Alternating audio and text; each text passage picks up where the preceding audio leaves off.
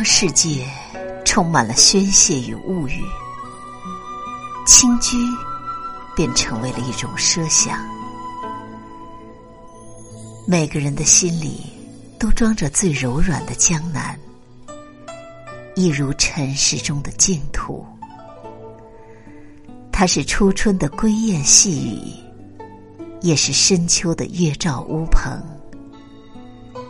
一顶桥，一流水，长长短短，是数不尽的故事。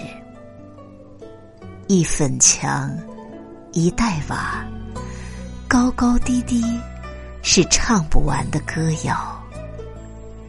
深巷院落，这里。曾烟柳繁华，钱塘江畔有一段传奇。水墨婉转，这里曾温柔富贵。吴越故地有半部江南，一山一水一归程，写不尽的是巷陌市井。一梦一醒一归人，道不完的是朝夕梦萦。我希望有这样一个地方，无所熙攘，枕水而眠。